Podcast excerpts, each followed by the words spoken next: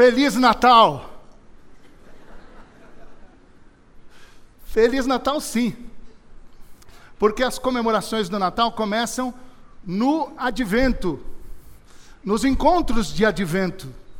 O mundo cristão celebra o Natal com mais intensidade. Não com aquela correria de Papai Noel, de rena, árvore de Natal, presente, papel, é, uva passa em tudo que é lugar. Não, o Natal ele é pensado desde o momento do advento, o primeiro domingo do mês de dezembro, advento, aguardando, esperando. Aí as celebrações, os textos bíblicos, os louvores, eles vão enchendo as comunidades e o povo do Senhor cantando que o Natal vem, vem, vem. E não acaba no, na, no dia de no dia 24, que tem as grandes cantatas, aquelas cantatas maravilhosas, com louvores maravilhosos. Não, não acaba ali. Na verdade, o ponto alto do Natal é o dia 6 de janeiro, dia de reis. Que, segundo a tradição, você vai lá e desmonta as árvores.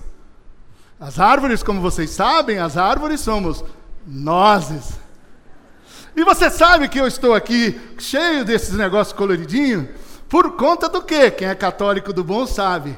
Isso aqui são as cores da folia de reis. Os reis ficam tudo aqueles negócios, aquelas fitas coloridas, festejando, curtindo, celebrando de forma extraordinária a epifania do Senhor. E é sobre isso que eu quero falar esse momento do auge do Natal, do tempo do Natal, do ciclo de Natal, acontece com três magos do Oriente, três sábios do Oriente, três religiosos do Oriente, que terminaram chamando de reis. Esse momento é o momento onde é o episódio da visita desses magos a Jesus, o Deus encarnado a criança divina, onde se manifesta a revelação do mistério da encarnação, epifania do Senhor, é a manifestação do Deus Filho encarnado. É muito lindo isso. Esses magos, quem são esses magos? Uns dizem uma coisa, outros dizem outra. E tem muita gente querendo ser mais sabida do que os sábios ao falar sobre os sábios. É muito engraçado isso também. Guiados por uma estrela, por uma longa viagem, os magos, muito provavelmente astrônomos e sábios babilônicos, pertencentes à casta sacerdotal persa. Presta atenção com esse povo chamado persa. Esse povo é importante, tem que ficar atento com os persas. E esses magos então vêm, muito provavelmente esses religiosos pagãos, porque é isso que eles são. Com uma sabedoria sobrenatural, com a capacidade extraordinária de poder interpretar as estrelas e os sonhos. São esses os magos. São esses os magos. Anselmo Green, ele diz que os judeus expulsos no cativeiro, cativos, certamente contaram aos astrônomos de lá, da Babilônia, algo sobre a esperança messiânica. E Green também é que diz que com o tempo a tradição foi chamando os três de Gaspar, Melchior e Baltazar. Eu quero que você leia comigo Mateus 2, de 1 a 12. Evangelho de Mateus, capítulo 2, de 1 a 12. A visita desses homens tem uma importância inquestionável para as sagradas escrituras, para os textos sapienciais da Bíblia, principalmente para os textos proféticos e também para a espiritualidade cristã, quando se fala sobre o mistério da encarnação do Filho de Deus, do Verbo que se fez carne, que se fez humano, que se fez gente e que habitou entre nós. Daí a atenção especial dos teólogos cristãos nesses dois mil anos de cristianismo, dos padres do deserto principalmente, e do apóstolo Mateus, ao registrar isso daqui que está na minha e na sua Bíblia. Ok? Vamos ler? Jesus nasceu na cidade de Belém, na região da Judéia, quando Herodes era rei da terra de Israel. Nesse tempo, alguns homens que estudavam as estrelas vieram do Oriente e chegaram a Jerusalém. Eles perguntaram: Onde está o menino que nasceu para ser o rei dos judeus? Nós vimos a estrela dele no Oriente e viemos adorá-lo. Quando o rei Herodes soube disso, ficou muito preocupado.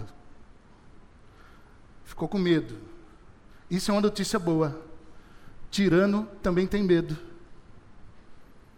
Isso é bom. Eu acho que é o que mais tem.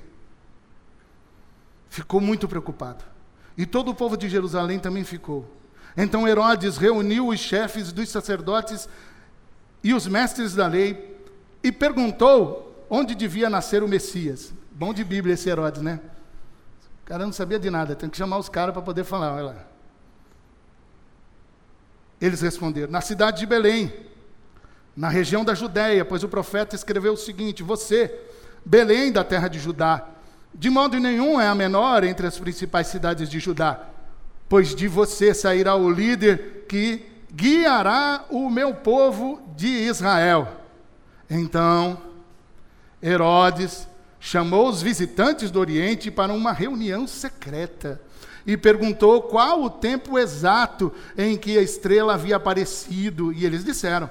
Depois os mandou a Belém com a seguinte ordem: Vão e procurem informações bem certas sobre o menino.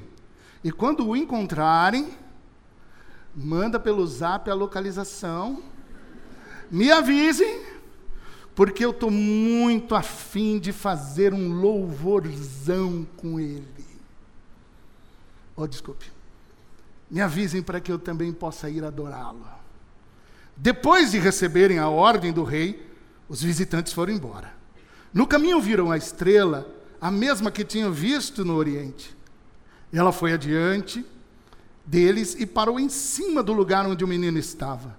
Quando viram a estrela, eles ficaram muito alegres e felizes. Essa é a base bíblica para a folia de reis. Eles ficaram muito alegres e felizes. Entraram na casa e encontraram o menino com Maria, sua mãe. E então se ajoelharam diante dele e o adoraram. Depois abriram os seus olhos, os seus cofres, e lhes oferece, e lhes, lhe ofereceu presentes ouro, incenso e mirra. E num sonho, Deus os avisou que não voltassem para falar com Herodes. Por isso voltaram para a sua terra por outro caminho. Voltaram para a sua terra por outro caminho. É impressionante isso. Isso é bonito. E quando a gente olha para a história desses magos, desses sábios, o que, que a gente pode aprender? O que esses sábios do Oriente representam? Quais lições podemos tirar para as nossas vidas e para o nosso desenvolvimento pessoal? Como a história dos chamados reis magos pode contribuir para uma espiritualidade mais profunda? Menos superficial, menos líquida, menos blazer, menos poser. Como é que a gente pode aprender com esses religiosos pagãos? Será que tem alguma coisa para a gente aprender com eles? Todos sabem que as minhas leituras devocionais e meditativas eu bebo em fontes como a de Thomas Merton, Henry Nouwen, Inácio Larraiaga e Anselm Green. Eles me ajudam muito nas minhas meditações diárias, nos, nas minhas horas devocionais, nas minhas releituras do Evangelho, me ajudam, me abençoam demais. E eles me ajudam demais a responder também esse momento, que é o momento dos reis magos, ou dos magos, ou dos sábios do Oriente. Eles me ajudam muito com as perguntas, quais perguntas que devo fazer para os textos, quais as respostas que a minha alma que eu consigo encontrar na minha alma, no fundo do meu coração, para os textos. Mas principalmente eles me ajudam bastante para me conduzir à beleza do silêncio e do se aquietar diante da palavra. Mas esses camaradas, toda vez que os leio, eu percebo que eles são mestres para o nosso tempo. A arte viu os três reis como representantes das três idades, três fases ou três idades da vida: a juventude, a meia-idade e a velhice. Se você pegar os desenhos e as obras de arte, você percebe isso. Mas também como uma imagem das três partes do mundo: Europa, África e Ásia. Quando se olha para esses três, há essa representatividade.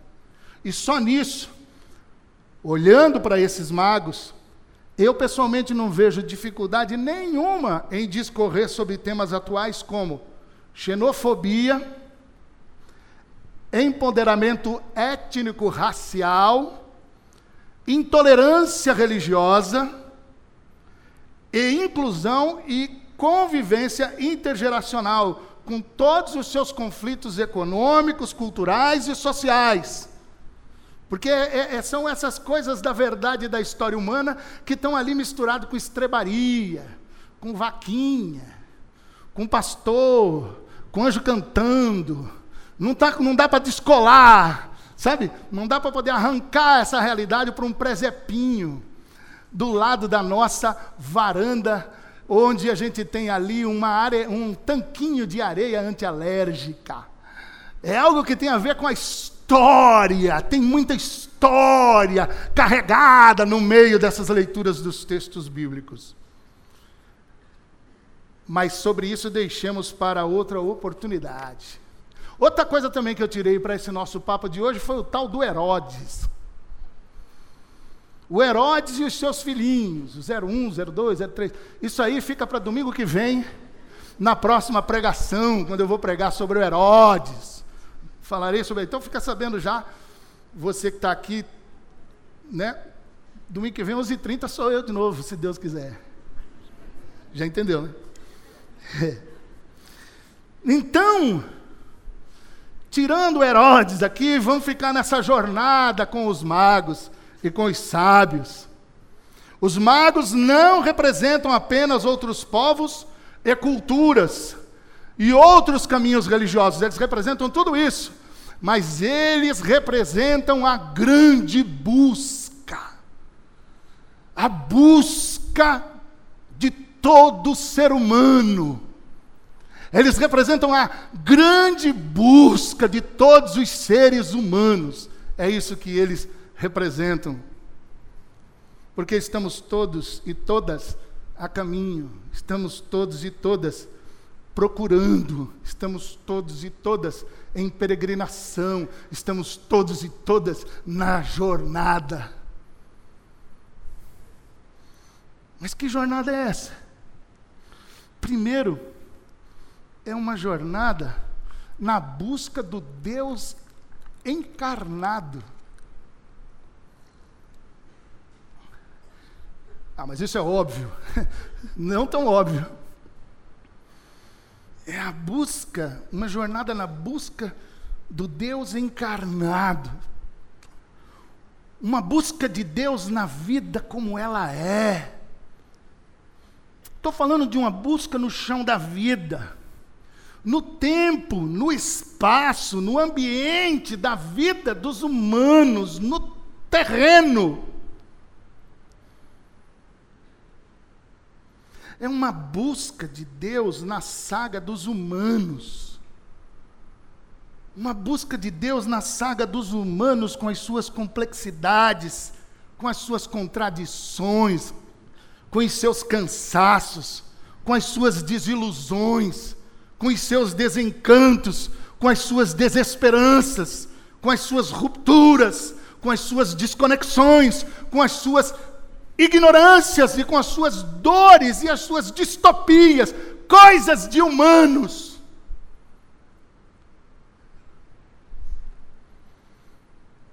Jamais encontraremos Deus na espiritosfera, lá no céu, sem se importar comigo, flutuando, passeando e fazendo, apostando corrida com anjinho.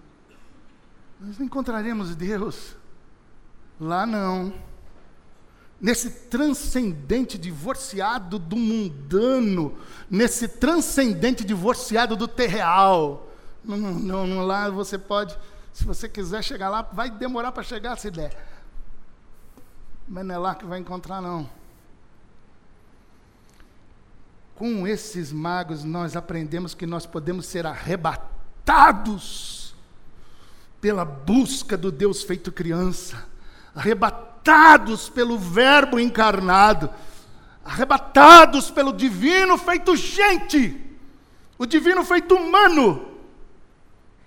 E isso é uma jornada para a vida toda e a mais fascinante de todas as jornadas. A compreensão da humanidade do Filho de Deus, da humanidade do, de Jesus de Nazaré, o Cristo, o Messias, é a mais fascinante e encantadora busca. A humanidade divina que veio para curar a nossa desumanidade.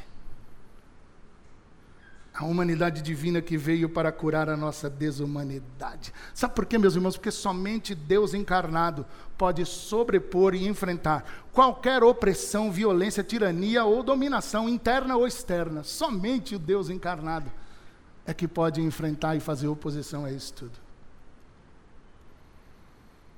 Por isso que tem dois textos na Bíblia que são maravilhosos, que estão nos textos, nos escritos joaninos. João 1,14, que é clássico.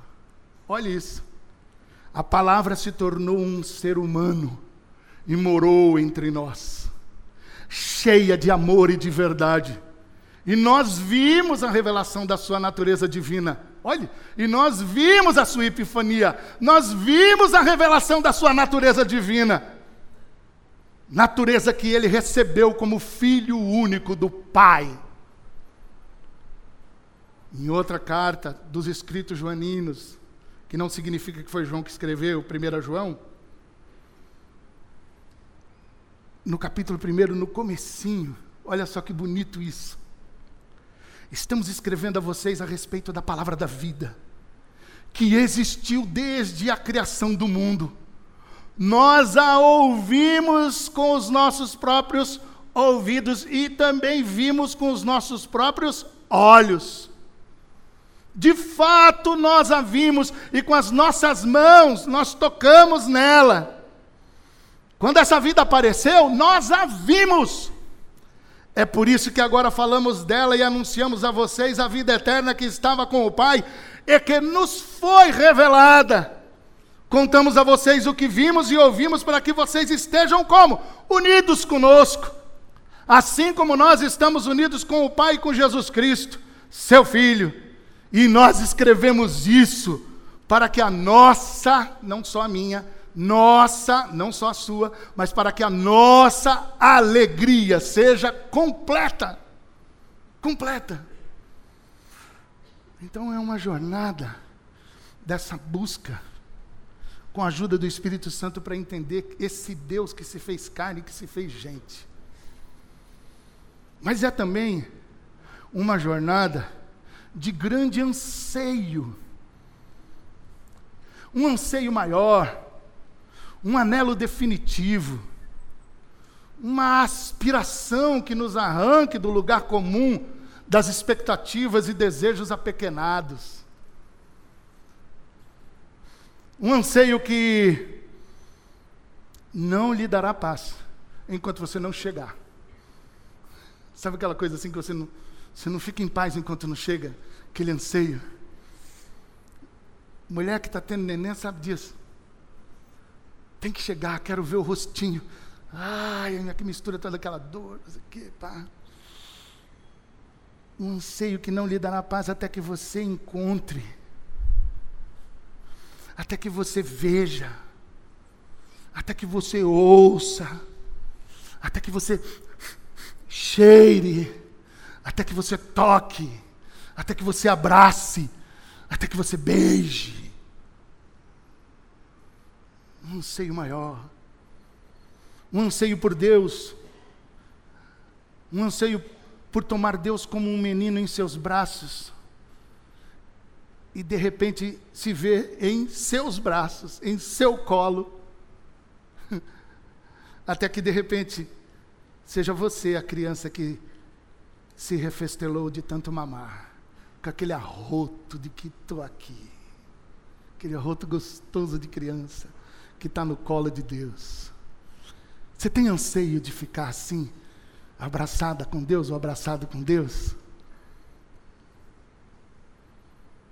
É um anseio onde jamais descansaremos enquanto não nos abandonarmos em Deus. Presta atenção nisso. Não descansaremos enquanto não nos abandonarmos em Deus. Até que todas as entregas, defesas, interesses fiquem pelo caminho e a gente se jogue em Deus. É um anseio por Deus que toma conta da gente e faz com que a gente comece a ver a face de Deus no rosto dos outros. Como diz um camarada quase meu xará Levinas. A face de Deus no rosto dos outros, o brilho de Jesus no rosto do irmão e da irmã.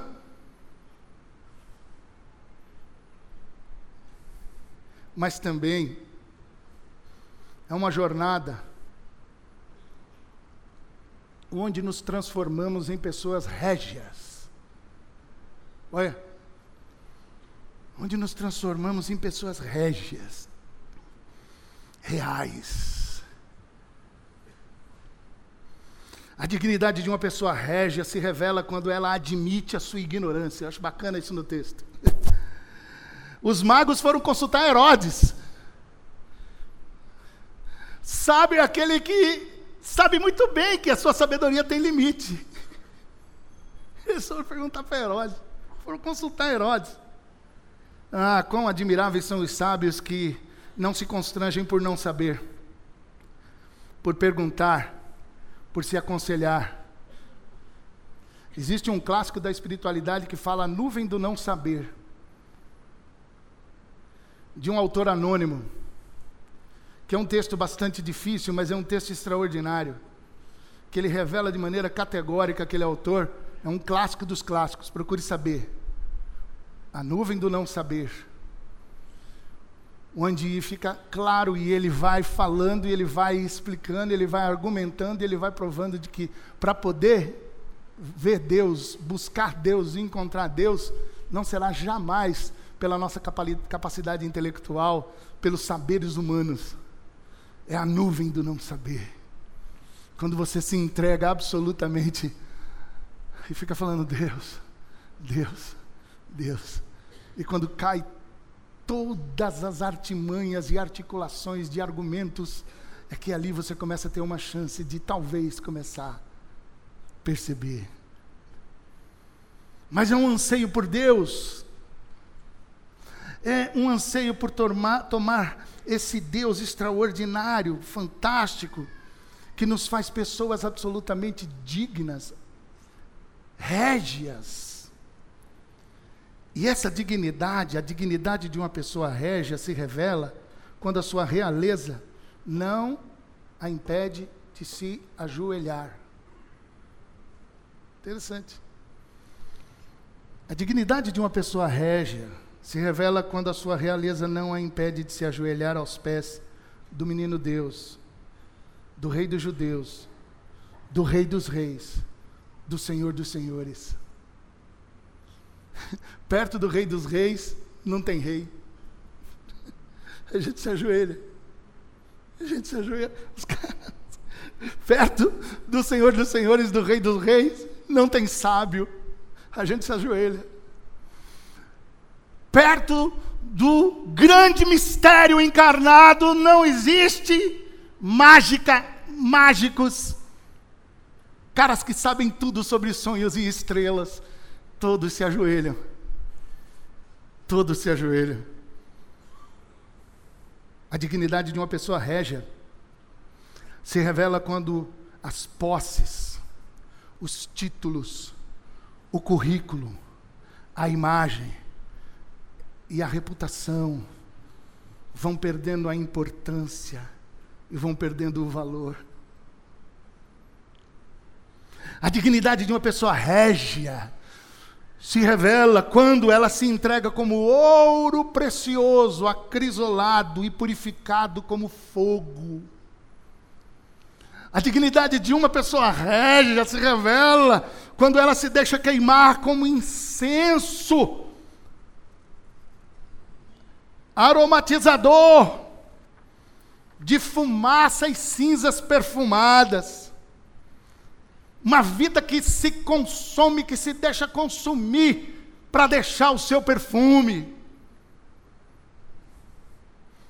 A pessoa régia tem dignidade régia. Por quê? Porque ela determina a sua própria vida, a sua própria história. Não se deixa dominar pelas outras. Jamais se deixa manipular ou usar. Os reis magos, meus irmãos e minhas irmãs, não voltaram pelo mesmo caminho. Os reis magos não voltaram pelo mesmo caminho. Padre Antônio Vieira, em seu sermão clássico longo, seu sermão clássico longo, pensa num textão. Padre Antônio Vieira, no seu sermão clássico, vou dar dica, já estou falando do final, na conclusão, ele conclui falando exatamente sobre isso: que os reis magos voltaram por outro caminho. Nossa, como a gente, como eu, como Tom. Padre Vieira fala na conclusão do seu sermão, ele diz que os magos voltaram por outro caminho. Um caminho onde Cristo triunfa e não Herodes, o tirano.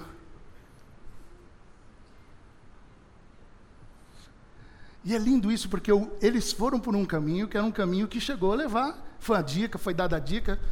Nesse caminho que eles chegaram, eles aprenderam Bíblia. Nesse caminho que eles chegaram, aprenderam sobre profetas. Nesse caminho que eles foram, foi um caminho onde eles chegaram e chegaram super bem. Mas acontece que muitas vezes o caminho que nos leva, mesmo que religioso, cami o caminho que nos conduz a Deus, mesmo que seja igrejeiro, o caminho que nos conduz a Deus, mesmo que seja carregado de teologia, o caminho que nos conduz a Deus, mesmo que seja carregado de reflexão teológica, de grandes sacadas, de grandes sacadas que nunca ninguém teve sobre a religião e sobre as verdades esses caminhos eles podem se poluir, se misturar com os espíritos de Herodes. E quando isso acontece, mesmo que esse caminho foi tão bom e nos ajudou até aqui, esse caminho tem que ser evitado. Eles voltam por outros caminhos. não, não é? Eles têm ali uma revelação, eles têm um oráculo que diz assim: não, não vai por aí não. O caba lá não está querendo adorar, não. Ele está querendo mais é sacrificar mesmo. Sabe assim que nem sacrifica cordeirinho, arrancar o pescocinho? Não volta para lá, não. Pessoas régias, meus irmãos e minhas irmãs, sempre escolhem outros caminhos, novas jornadas, onde o Rei dos Reis, o Senhor dos Senhores, é honrado, adorado e glorificado. E como é que Deus é honrado e glorificado por esses novos caminhos. Pessoas régias conspiram contra todos os caminhos de morte. Enfim, isso na sua cabeça em nome de Jesus. Pessoas régias, pessoas que já encontraram o Deus encarnado, conspiram contra todos os caminhos de morte. Todos eles, todos eles entram na resistência contra tudo e todos que se unem para matar, roubar e destruir.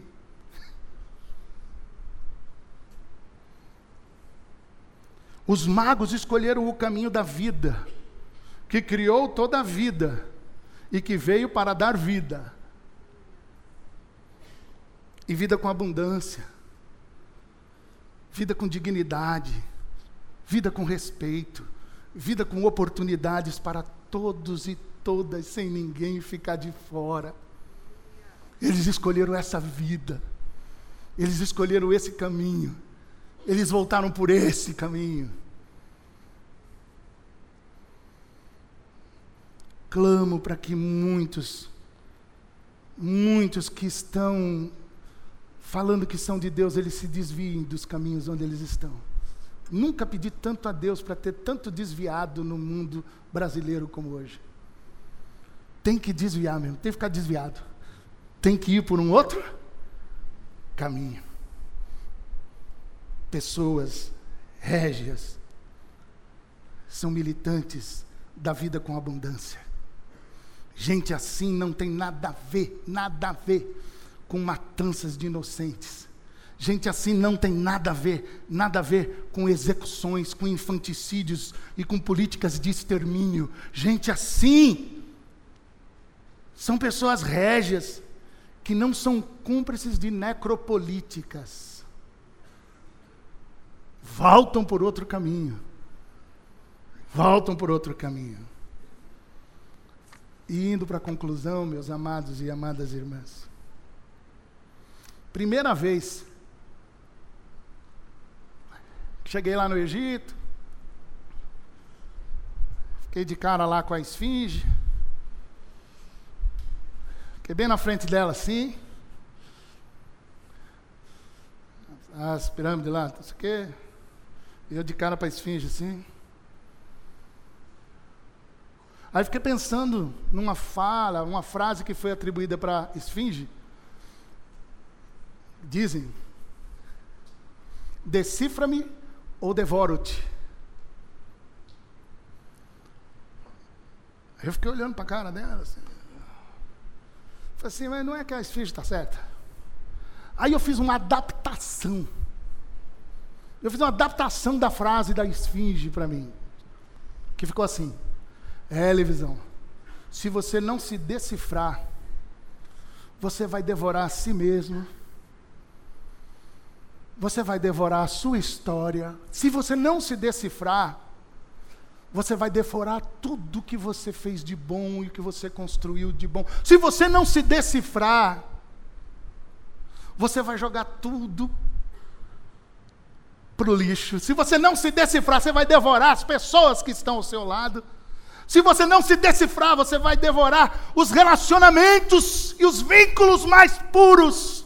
Ah, se você não se decifrar, Levisão, você colocará tudo a perder. E aí eu lembrei também de Santo Agostinho de Pona, com a sua exortação: conhece-te, aceita-te, supera-te. Essa nossa sociedade líquida que busca superação a todo tempo, em cada culto, em cada pregação, em cada louvor, não entendeu que superação só conhece depois bem depois da gente já ter andado bastante no conhece já ter caminhado bastante no, no aceita-te, no reconciliar-se com a sua história pessoal, para que depois você comece a ter algumas superações. E toda vez que eu vejo e começo a me procurar e saber quem sou eu, eu fico assustado, eu fico apavorado. E aí, Blaise Pascal tem, uma, tem razão quando diz: conhecimento de Deus sem autoconhecimento leva à presunção. Vou repetir porque é importante. Conhecimento de Deus sem autoconhecimento leva à presunção, mas autoconhecimento sem conhecimento de Deus também pode levar ao desespero. E é exatamente na hora que você se enxerga,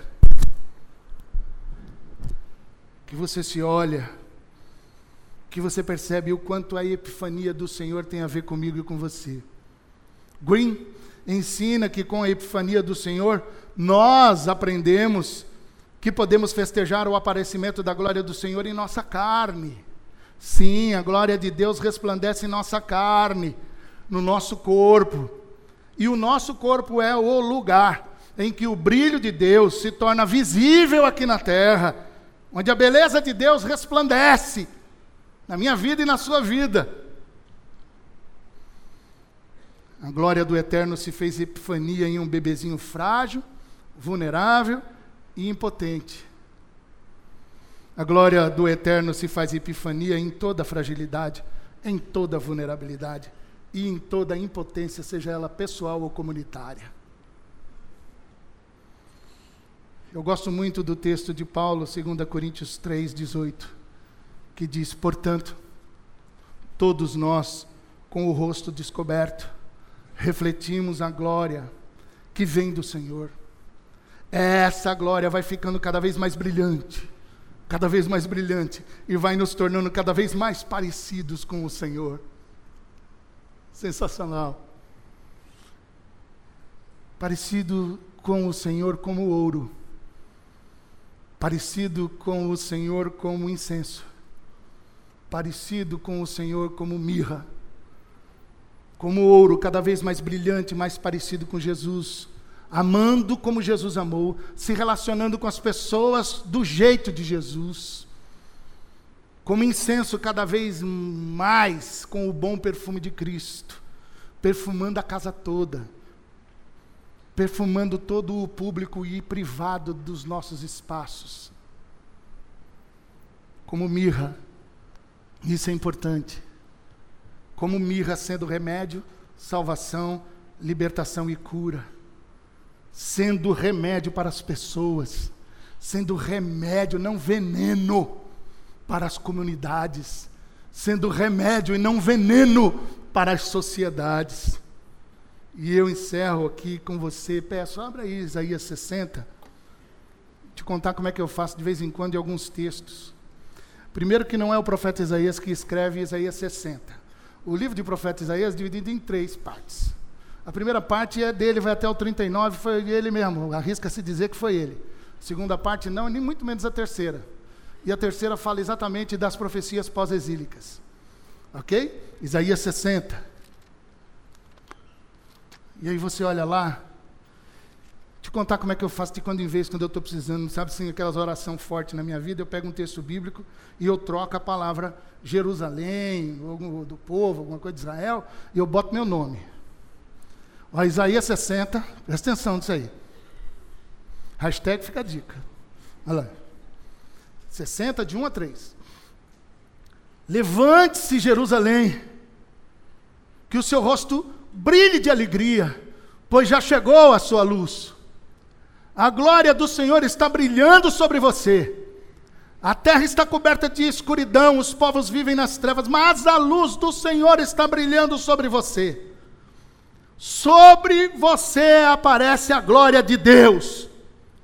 Atraídos pela luz, Jerusalém, os povos do mundo virão, o brilho, verão, virão o brilho de seu novo dia. Fará com que os reis chegue até você. Essa parte aqui, três, fica meio megalomaníaca. Você esquece isso? Que tá meio, é coisa para pregação de doido. Mas pega só o um e o dois, olha que bonito. Coloca seu nome aí, ó. Já coloquei o meu aqui. Lugar de Jerusalém. Tirei Jerusalém e mandei um levisão. Olha como é que ficou. Levanta-te, levisão!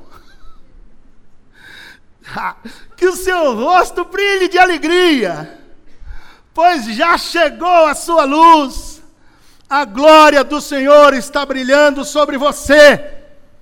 A terra está coberta de escuridão, os povos vivem nas trevas, mas a luz do Senhor está brilhando sobre você.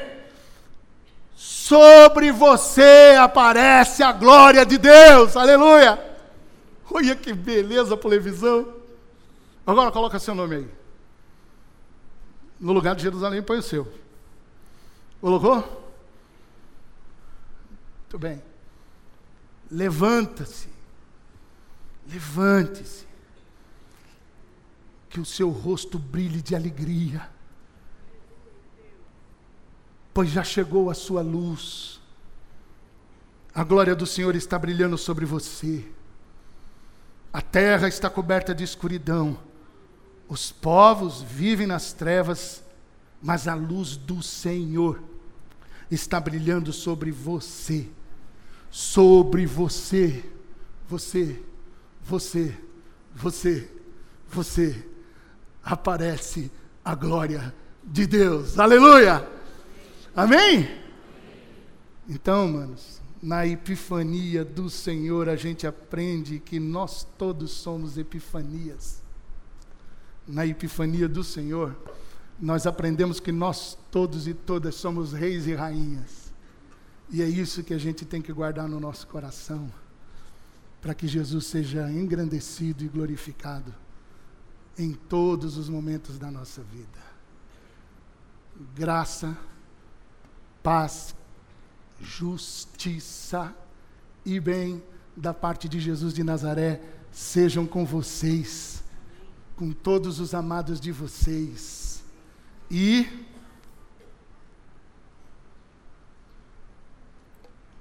Feliz Natal.